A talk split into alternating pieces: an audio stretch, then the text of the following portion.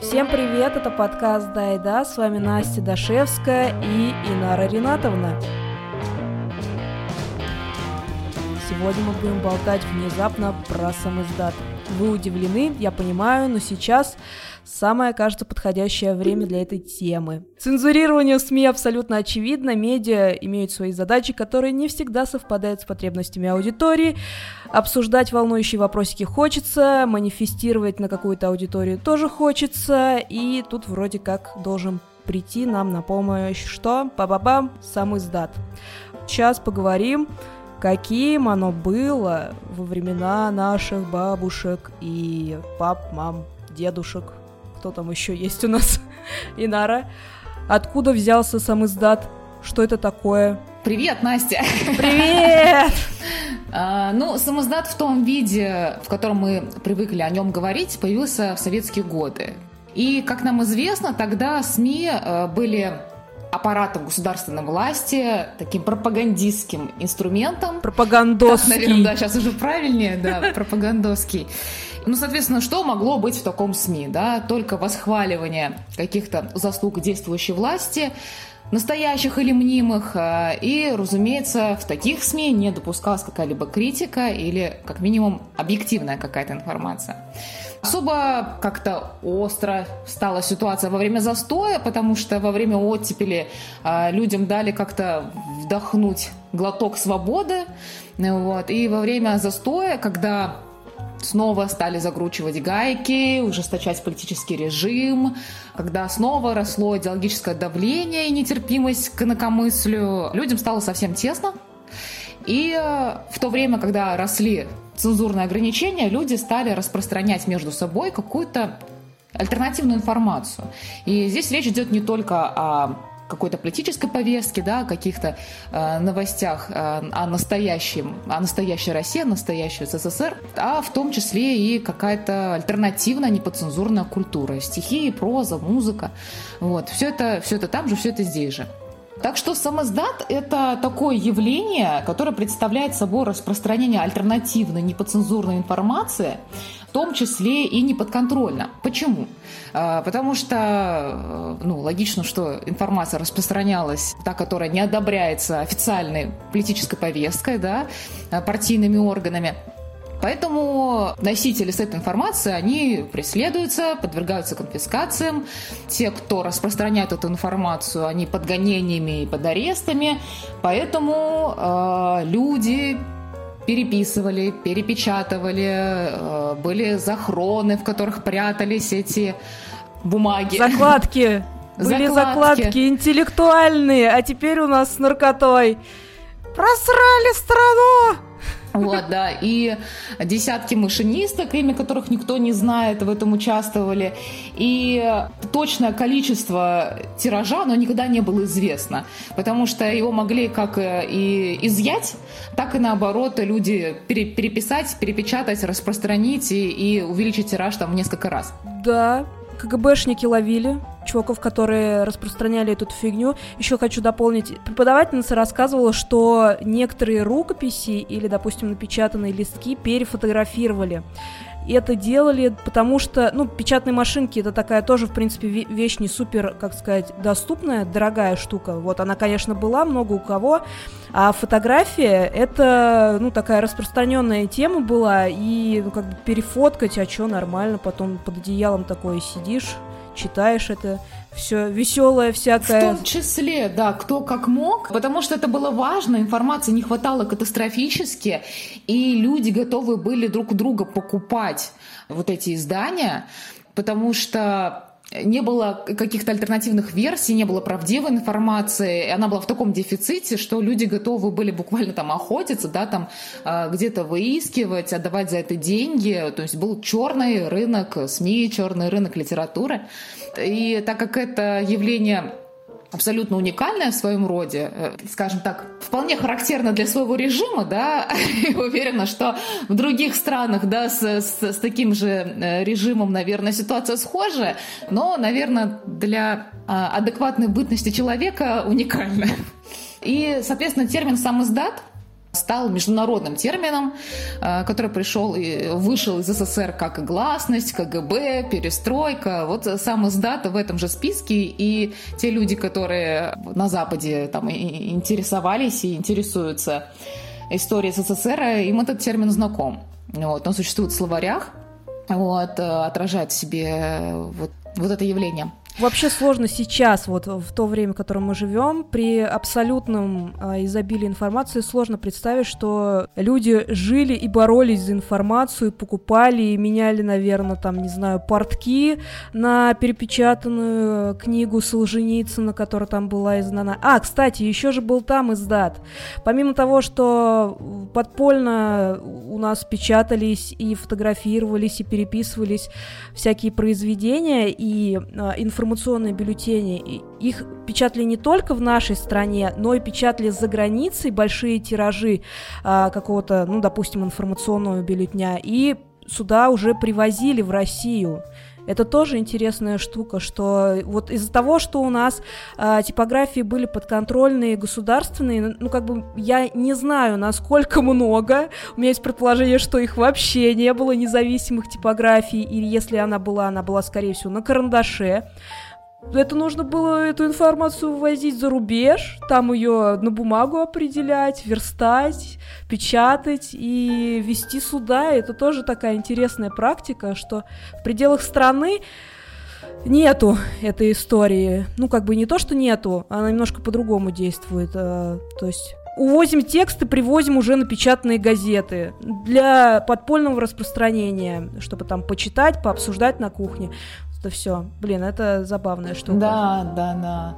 Да, мне очень нравится такое явление, как э, подпольные переводы да, западных каких-то там произведений или э, тех же газет, журналов. И очень нравится, ну, там, в принципе, если углубиться в эту тему, очень нравятся истории каких-то переводчиц, которые специализировались исключительно на э, недопускаемых советской властью западных писателей для распространения в Советском Союзе. И вот были переводчицы, которые рискуя своей головой, переводили именно вот этих вот запрещенных в Советском Союзе западных писателей. Но если мы сейчас в это углубимся, это вообще можно бесконечно здесь. Но тема интересная, да. Но вообще, коротко скажу, что советский самоздат – это на самом деле, э, ну, это звучит как будто бы где-то под покровом ночи, где-то там в подвалах эти захронки на бумажечках и писали там между строк книг какие-то шифры. Ну, частично в этом, конечно, истина есть. Но на самом деле это достаточно широкая, достаточно разнообразная и обширная сфера была, потому что как я уже сказала, она представляла собой не просто какую-то там политическую повестку, да, реальную, объективную, но и в том числе э, альтернативную культуру. Вот. То есть были толстые журналы, которые объединяли под собой, э, толстые полемические журналы, которые объединяли под собой э, деятелей Конечно, на советском пространстве таких людей тяжело назвать деятелями, да, наверное, они были бездеятелями в силу определенных причин. Вот. Э, ну, скажем, э, представители, там, мыслители э, разных направлений, да.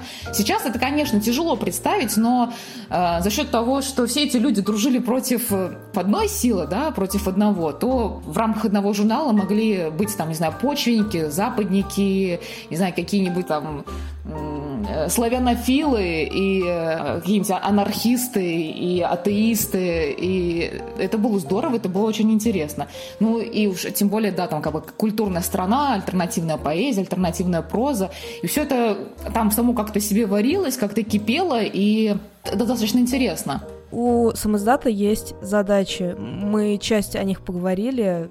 Задача номер один — представить альтернативную э, информацию э, в противовес официальным, будем говорить так, медиа, нет, официальным СМИ, газетам, там, журналам.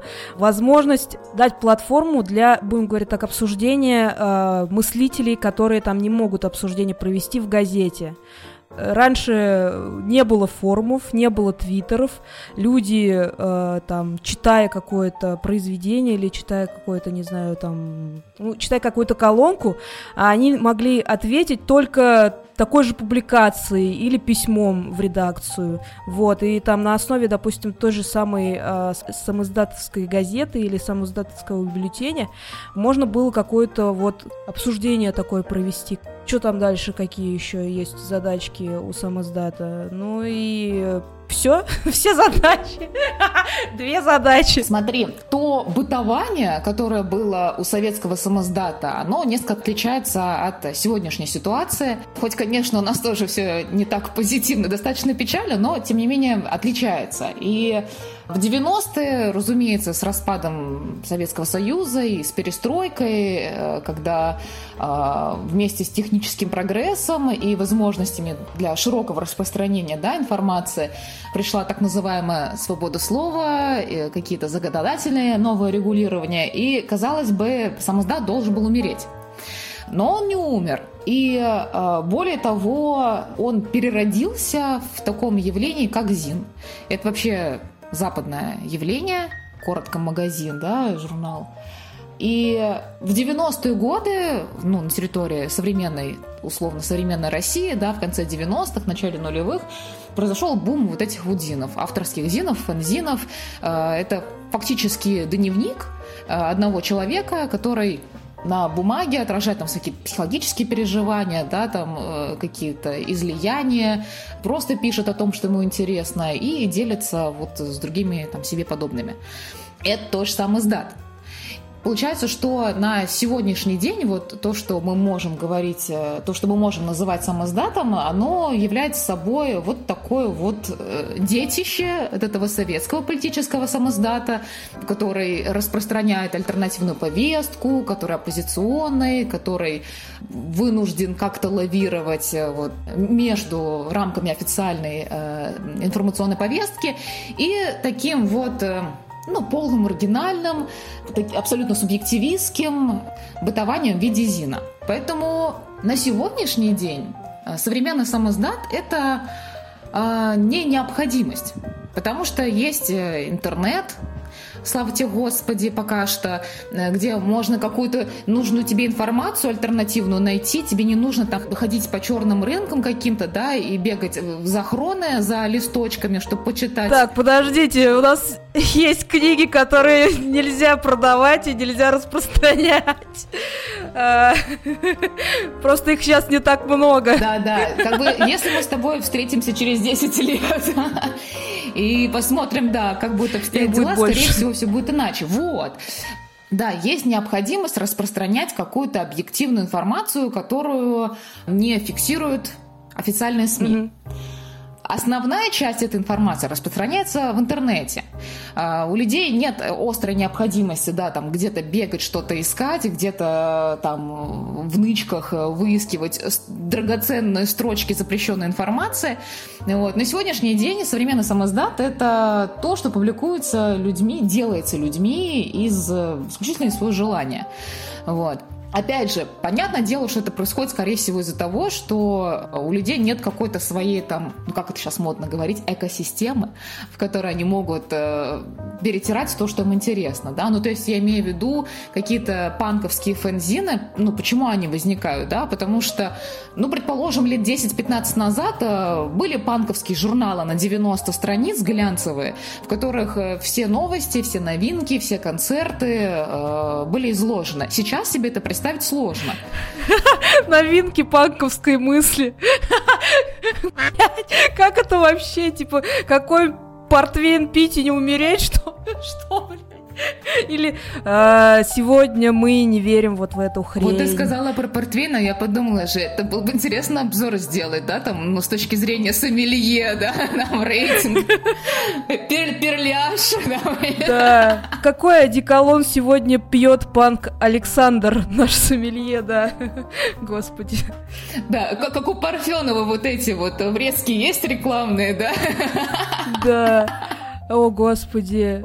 У меня ощущение, что просто, ну, сейчас Зины делают чуваки, которые к сообществу, да, ты сказал, не имеют доступа или пока не нашли доступ к своей экосистеме, к своему сообществу, они от, оторванные такие, ема, нужно как-то, ну, типа, либо организовать вокруг себя людей, либо пригласить тех, ну, как это сказать, пригласить как будто бы существованием вот этого Зина на обсуждение кого-то похожего на тебя.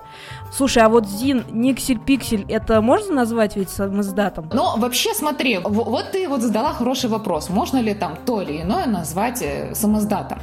Вообще у самоздата есть э, определенные характеристики, черты соблюдение комплекса которых да, можно назвать самоздатом. Потому что, по большому счету, во что ни ткни можно назвать самоздатом, что не зарегистрировано. Но это вовсе не так. Да? Там, школьная газета это, – это не фэнзин. Почему школьная газета – это не фэнзин? Потому что, смотри, ну, во-первых, э, самое главное в самоздате, как мы с тобой уже определили, что сейчас, э, что тогда – это оппозиционность. Причем оппозиционность я имею в виду не только политическая, хотя и она в том том числе, но и вообще э, мировоззренческая даже. Вот, потому что панк-фэнзины, о которых мы сегодня с тобой будем много говорить, уже много сказали, они почему появляются? Ну, потому что они э, являют собой противоположность, э, скажем, мейнстриму, да, вот, если так вот условно грубо его называть. Вот, это просто желание сделать что-то свое, плюнуть в лицо обществу, сделать это оригинально, сделать это не так, как все, вот, э, в общем-то, как-то себя выразить. По сути, э, вот эта вот культурная оппозиционность можно назвать словом контркультура. Вот, то есть все непризнанные гении или вообще люди, в принципе, без талантов, которым есть о чем сказать. Школьная газета, нет, конечно, школьная газета может тоже какую-нибудь там училку или техничку обругать, да, но тут мы переходим к другой характеристике самоздата, это незарегистрированность. Угу. Незарегистрированность – это вообще концептуально важная черта самоздата, потому что какой-то, блин, тогда самоздат, если ты зарегистрирован, да, по логике вещей. А, но э, тут мы так чуть-чуть, чуть-чуть совсем затронем закон о СМИ наш действующий, э, который обязывает э, регистрироваться издание, которое выходит чаще одного раза в год и имеет тираж более тысячи экземпляров. Сам издат обычно не выходит чаще одного раза в год, и в 100% случаев фактически он выходит меньше 999 экземпляров. Это тоже логично. Вот. Но при этом а, такие мастодонты сам издата, как а, «Автоном», это анархистский журнал, достаточно старый, древнейший, то есть он еще образовался в начале 90-х на базе, опять же, фензинов. Вот. В итоге объединился с несколькими другими фанзинами, и они образовали офигенный, сильный э, анархо-журнал «Автоном». Несколько из его номеров были э, благополучно запрещены, но ну, объявлены экстремистскими э, и находятся сейчас под запретом. Да, вот. Но они... Вы их не найдете в интернете. Ну не, они говорят, что вроде как почистили, может быть, кого-то на руках или опять же в схронах.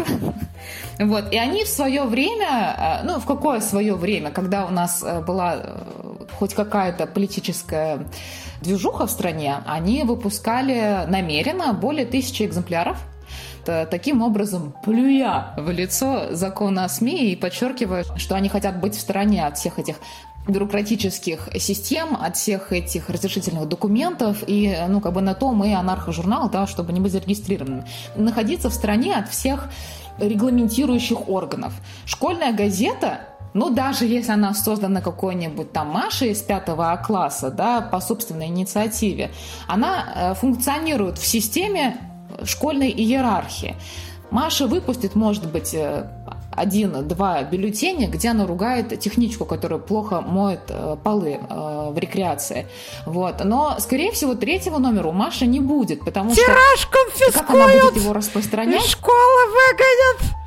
Там, Мать да, там директору! аресты, да, гонения. Вот. А, ну и возвращаясь к Маше, да, э, от Маши мы можем перейти к следующему, к следующей черте самоздата, э, также концептуально важно. Это способ распространения. Вот наша Маша, которой есть что сказать про деятельность технички. А, она должна как-то распространить свой бюллетень с этой вот запрещенной в школе информацией. Как она это будет делать? Мы можем это купить в распечати? Боюсь, что нельзя. А, ну, по крайней мере, знаешь, вот несколько лет назад нельзя было.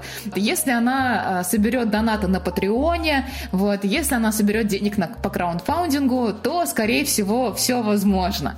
Э, про Машу будут писать в глянцевых журналах, и у Маши все будет хорошо.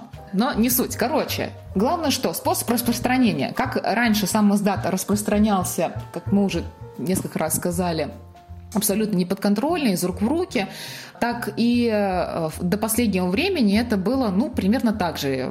Номера а, оставляли либо где-то в общественных местах, в каких-то там кафешках или в каких-то там общественных заведениях, ну, более-менее там тематической направленности, разумеется. На концертах. На концертах. Раздавали около метро. В Петербурге была а, организация, они раздавали прямо на улице, но, знаешь, они не просто тебе там сували свои журналы в руки, то есть они видят, что ты идешь весь такой вот э, хипстер. Э, они с тобой заговаривали и говорили, вот у нас проходят собрания, приходите к нам на обсуждение. Они там разговаривали на такие интеллектуальные темы. Там наливали вино. Там были шутки? А, нет, там а, были такие темы, что-то Платона, Аристотеля, Сократы, и все это как-то все привязано там, к какой-то политической повестке. Вот. Но распространяли и таким образом, да, на улицах прямо. Сейчас себе такое представить сложно, да, потому что, уважаемый гражданин, пройдемте. В Петербурге, Москве это еще как-то, допустим, большие сообщества этим занимаются. Вот как раз про исламскую газету, которая в переходах метро суют в руку и просят 10 рублей за нее, это как раз тот случай, не берите эту газету. не надо. А в регионах это практически истреблено. Как будто бы это не совсем нужно, это как-то в, в узких совсем кругах все происходит. Вот ты сказала про 10 рублей. 10 рублей – это важный момент Э, в среде самоздата. Потому что самоздат – это должно быть некоммерческое явление, которое не преследует собой э, никакой навары, никакую прибыль, и если и э, распространяется за деньги, то только для того, чтобы окупить все вложенные затраты, да, только по себестоимости. И Поэтому они либо бесплатно распространяются, да, либо за какую-то копеечку. И что еще важно в самом издате, это непрофессионализм его участников. То есть ты сам пишешь, сам редактируешь, сам правишь, сам верстаешь, отвечаешь за это потом тот же сам, да, распространяешь тоже сам. Но опять же, да, э, все эти э, правила, которые я озвучила, это не догмы, да. Э, ну, вот, предположим, если взять тот же автоном, в нем в свое время публиковались и Лошак, э, и Гаскаров, э, и другая сильная, знаменитая крупная самоздатовская газета «Воля», тоже анархистская, ее редактором является Владлен Тупикин. Он вообще профессиональный журналист сам по себе. Ну, то есть он работает э, в официальных СМИ, зарегистрированных. И ну, у него как отдушина, да, как вот альтернативная платформа, это воля, которую вот он издает э, вместе с своими соратниками. Я что вообще хотела сказать? Вот я сейчас скажу, а ты ее куда-нибудь вот, вот повыше того, что мы сейчас с тобой наговорили. Что когда мы говорим современный сам издат, мы с тобой не говорим про сегодняшний день и даже не про вчерашний. Вот в 90-е годы сам издат изменил э, свой вид, он стал не просто политическим, да, и не подпольным, он стал более творческим благодаря зинам, которые пришли к нам из Запада. Но последующие годы э, мы, по сути, на вот этой волне из 90-х, не мы, сам издат на этой волне из 90-х доживает, вот. А, и умер он где-то примерно, ну, по моим э, очень предвзятым и субъективным оценкам в году 15-16. Что убило? Причин я нахожу несколько, но э, вот я называю современным издатом то, что было там в десятых годах примерно, плюс-минус. Вот, потому что это, в принципе, то, что мы еще помним, и то, что ну, не так далеко, и это интересно в любом случае, несмотря на то, что уже кануло в лету. Что убило? Люди повзрослели, это первое. Ну, то есть те люди, которые делали бумажные панк-фензины, им сейчас там лет... Фломастерами, да. Да, им лет 40, и, ну, наверняка уже не до этого. Это первое. Второе. Безусловно, интернет – ну, и опять же, да, вот смотри, вот, вот эти вот дядьки повзрослели, а, они уже э, не, не, не рисуют карандашками там свои эти бумажечки. А следующее поколение, ему, чтобы как-то себя проявить, да, как-то себя показать. Ему нужно этим заниматься, когда есть ТикТок, Инстаграм, Ютуб. Нет, никто этим не занимается. Для реализации, для самопроявления сейчас есть куча возможностей, и люди этим пользуются. Э, я не говорю о том, что нет, все, сам издат сдох, и сейчас не сидит там какой-нибудь Петя с ирокезом и а, не рисует фломастерами свой новый номер. Нет, это вовсе не так. Конечно же, где-то это существует, но это уже имеет штучный характер, а не субкультурный. Потому что там до 15 года это действительно был такой достаточно серьезный культурный пласт, и, были а, какие-то фестивали сам издата и фанзинов, где люди собирались, там обсуждали свои насущные проблемы проблемы, там обменивались. И это была субкультура. Сейчас ее нету. Она могла переродиться, допустим, внуком самиздата стал блог в Инстаграме или канал на Ютубе, который может ведь делать не профессионалы, по сути.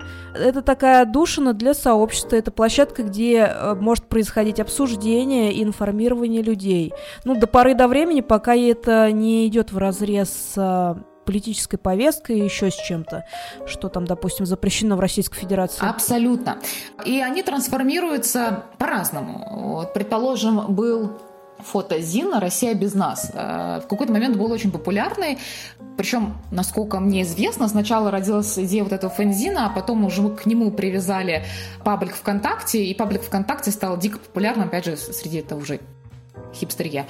Вот. Э, и когда уже стало невозможно выпускать эти номера, их было всего там штук 8, ребята как-то попытались там пособирать денег туда-сюда, ну и в итоге сейчас они делают подкасты, что, в принципе, неплохая альтернатива. Да, да, да, да. Тоже хотел сказать про то, что сам издат еще ушел в подкаст, потому что есть вот эта доступность оборудования, там, допустим, ты еще пока можешь купить нормальный микрофон, нормальный ноутбук, который это все обрабатывает, стойку. Конечно, со временем это все суется, потому что сейчас благодаря коронавирусу и многим штукам это будет менее доступно.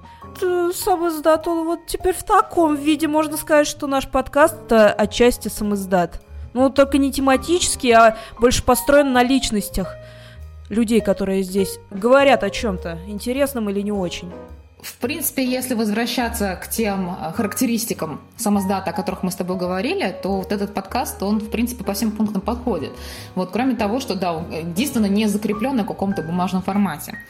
Вот. А еще вот как пример, и, наверное, один из самых ярких примеров а, вот таких э, перерождений, трансформации самоздата, а, это сегодня существует, ну, так называемый веб-зин, называется Sad а, Его создали ребята, ну, как сейчас это уже не ребята, это взрослые дяденьки, которые, опять же, там лет 15... которые лет 15 назад делали бумажные панковские фэнзины, вот, то есть формировали с собой как раз вот эту там субкультуру, о которой мы с тобой э, сегодня так много говорим. И когда это уже себя исчерпало, они, да, перешли в интернет-платформу, вот, и делают э, очень хороший ресурс, э, где точно так же объединяют вокруг себя там единомышленников, обсуждают панк-музыку, пишут достаточно там хорошие обзоры, какие-то материалы. Но что мне понравилось, несколько лет назад они, ну, где-то в году 18 вероятно, попытались как-то вернуться к корням. Они делали блог под названием «Газель смерти». А, круто, да? Это история про а, водителя «Газели», который возил в турне панк-группы. По, по всему миру не знаю, но там в соседней республике там в том числе. Вот. Ну и всякие вот эти трэш-угары и так далее. Ну там, там сама газель, она того стоит, ее нужно видеть. Она вся такая расписана. Ну газель смерти, блин, что от нее еще взять. И они вели этот блок, и в какой-то момент дали ему визуальное воплощение в виде комикса. Вот. И в 2018 году выпустили первый номер – Чем все закончилось, не знаю, там я уже не следила, но вот, да, не, не так давно выпускали такие мастодонты зиноделия, делали какие-то новые вещи, и это было Зиноделие. прикольно. смерти, конечно. Классное слово, извини, я не могу успокоиться. Эти же ребята в те э, жирные годы создали как раз сайт, посвященный самоздату и зиноделию, как они его называют. Ну, то есть это, по сути, была такая антология современного самоздата, э, где можно было опубликовать свое детище там. И эту платформу использовали для того, чтобы распространять между друг другом, что-то обсуждать, какие-то новости, какие-то мастер-классы были. Вот. И, в общем, эти ребята, ну, как-то очень поддерживали, очень развивали эту культуру. Но на самом деле радует, что хоть они ушли в интернет, но, тем не не менее, хоть в каком-то виде пытаются ее поддерживать. Они совсем канули в лету. Подожди, сайт как называется? D, uh, DIY Zin. Ага, окей. Он существует, он работает. Э, ну, там последняя публикация была, по-моему, от прошлого года. И, ну, типа, знаешь, Последняя публикация от прошлого года, предыдущая от 18-го, а там две публикации назад от 15-16. Но зато до 15-го вам там откроется Просто граль. Чуваки, кто хочет познакомиться с современным русским самоиздатом, пожалуйста, проходите на сайт, который назвала Энара. И исследуйте там, да. Да, там прикольно. Что еще? Про интернет, да, который сейчас все ушло. Как я уже сказала, Воля. Э, лично мне этот журнал очень нравился, э, потому что даже тем людям, которые далеки от э, анархизма, читать материалы оттуда было интересно, потому что они всегда были привязаны к какой-то острой политической повестке сегодняшней, да, и какие-то, скажем, интерпретации текущих событий с точки зрения анархистской философии, ну, вот лично мне было очень интересно. Короче, была у них рубрика такая, э, где они отражали какие-то действующие судебные процессы, разумеется, с политической повесткой, э, в виде комиксов. И таким образом, ну не знаю, стояла у них такая идея или нет, вернее, не помню, стояла у них изначально такая цель или нет, но это очень выглядело как э, рисованный судебный репортаж, который был вот э, там раньше, там, в начале 20 века, конце 19-го. Вот, э, ну, в США сейчас есть такая темочка, что там ведут вот этот вот сам нарисованный репортаж. Вот, а, а это, Нарисуют. представляешь, вот э, выполнен абсолютно кустарным образом анархистский журнал, и там на последней полосе комикс про какое-то сейчас идущее э, судебное разбирательство. И это было прям вот очень, очень здорово, очень интересно и что-то абсолютно новое. Ну да, когда ты видишь в газете судебное разбирательство, такое, ё-моё, много текста, ебать, я в этом не разберусь дерьме. Куда мне до этого? А тут картинки, все как на ладони, и как бы ты можешь даже что-то разобраться, что-то понять, что-то новое для себя там подчеркнуть, такой, ема, я уже имею возможность какие-то там штуки наблюдать и даже как-то, может быть, что-то понимать более глубоко, какие-то процессы, которые у нас происходят в стране или еще где-то.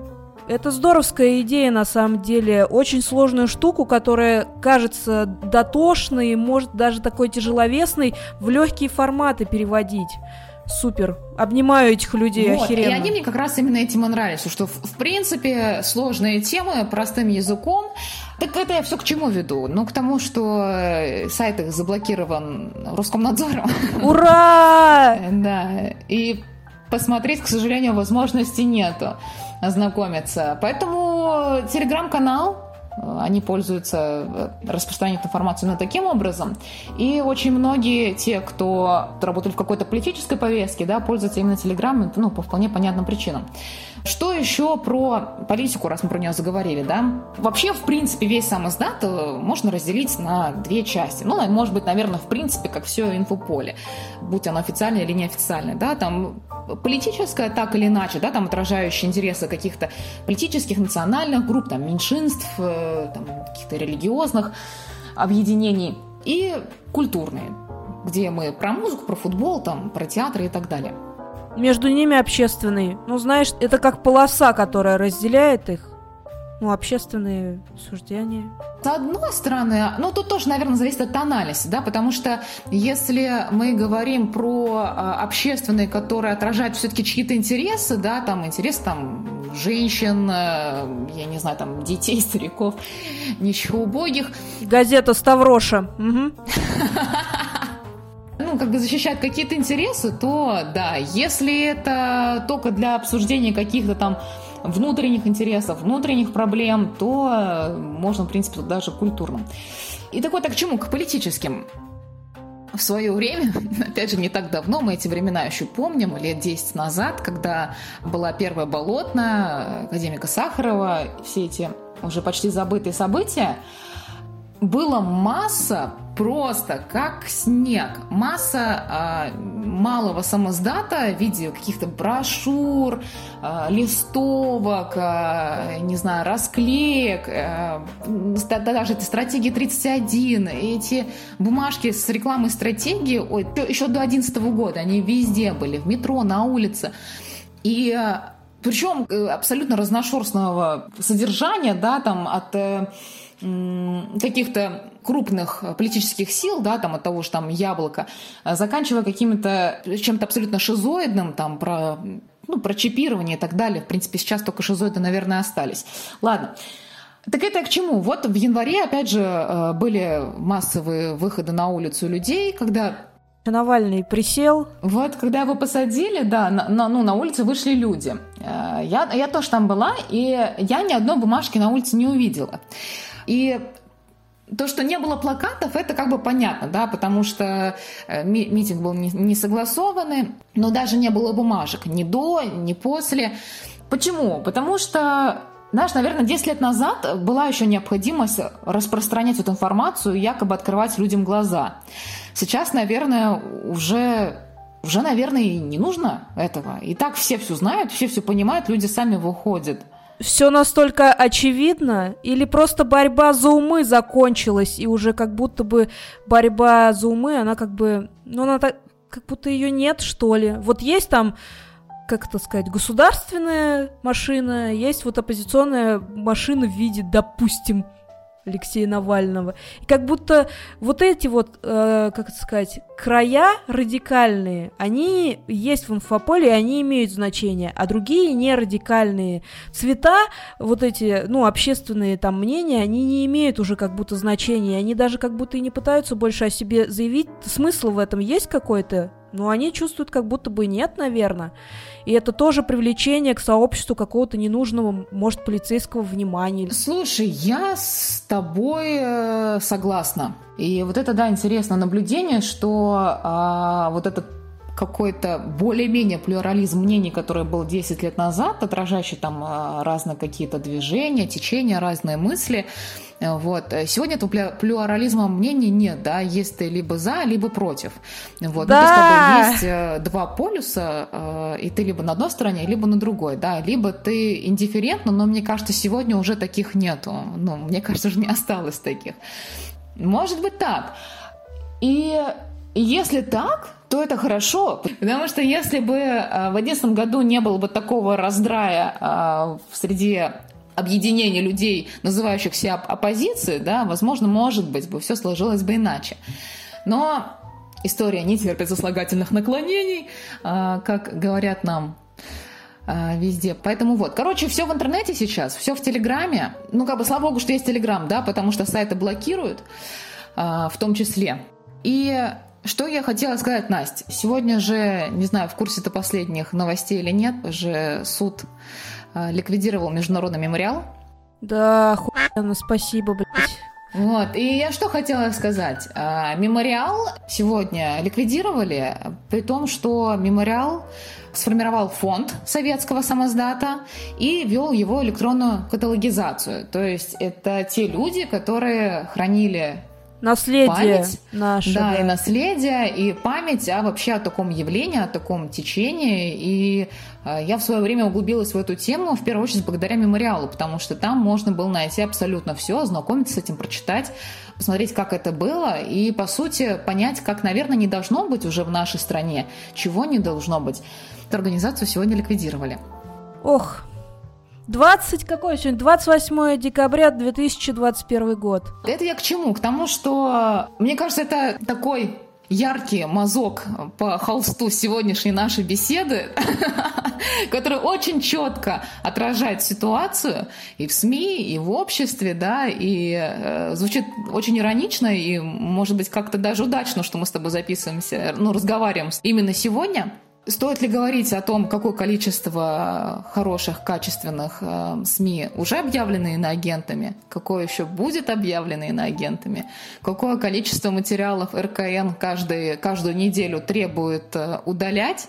На этой неделе, опять же, ОВД-инфо был заблокирован. Так это я к чему?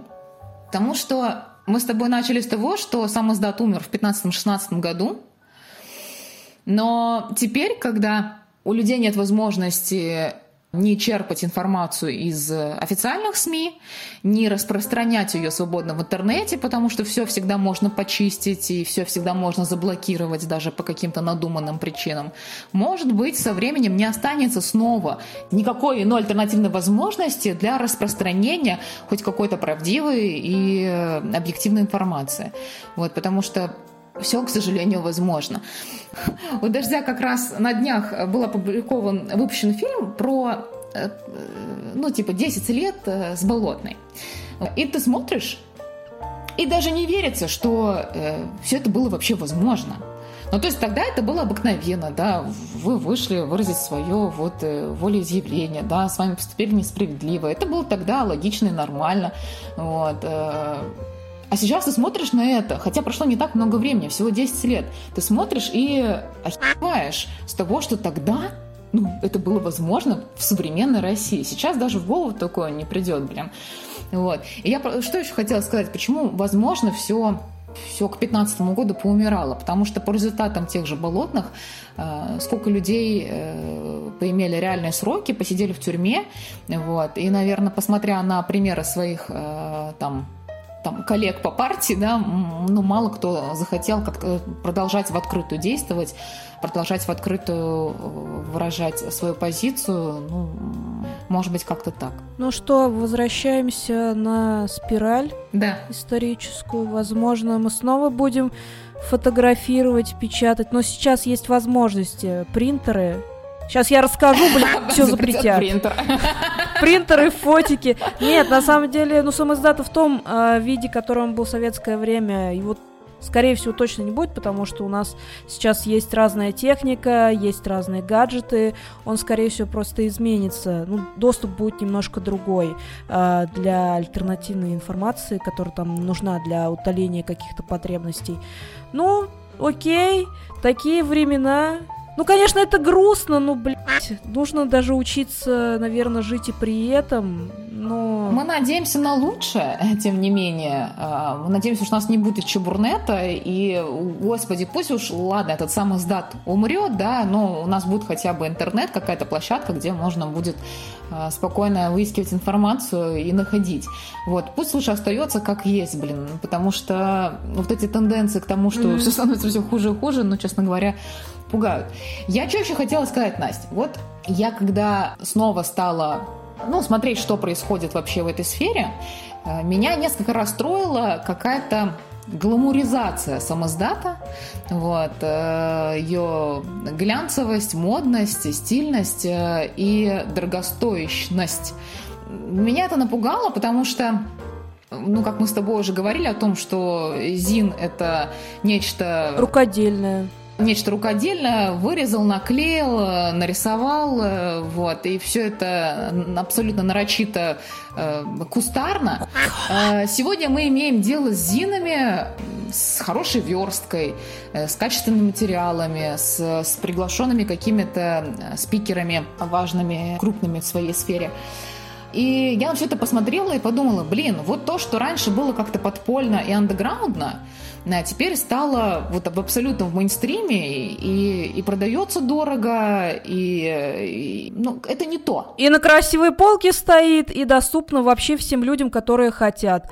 Я, например, могу привести пример э, скейтерский, кажется, журнал «Асфальт». Ой, да, были такие. Теперь он стоит сколько там, 400, может, 500 рублей. Ну, потому что вот 350 стоил, когда я его смотрел. Последний раз это был полтора года назад или два. Вот, сейчас, наверное, подороже. Ну, вот тот же автоном, про который я сегодня уже так много сказала, его можно купить э, в модных московских, питерских магазинах за 350 рублей. Вот. Э, и меня это расстроило, потому что это уже, очевидно, не ЗИН, это не сам издат, э, это вообще нечто другое, и типа и неофициальное, и при этом совершенно не то явление, которое мы с тобой сегодня обсуждаем. Но с другой стороны... Инара, скажи, тебе нравится пить вино подъезде из пластикового стаканчика.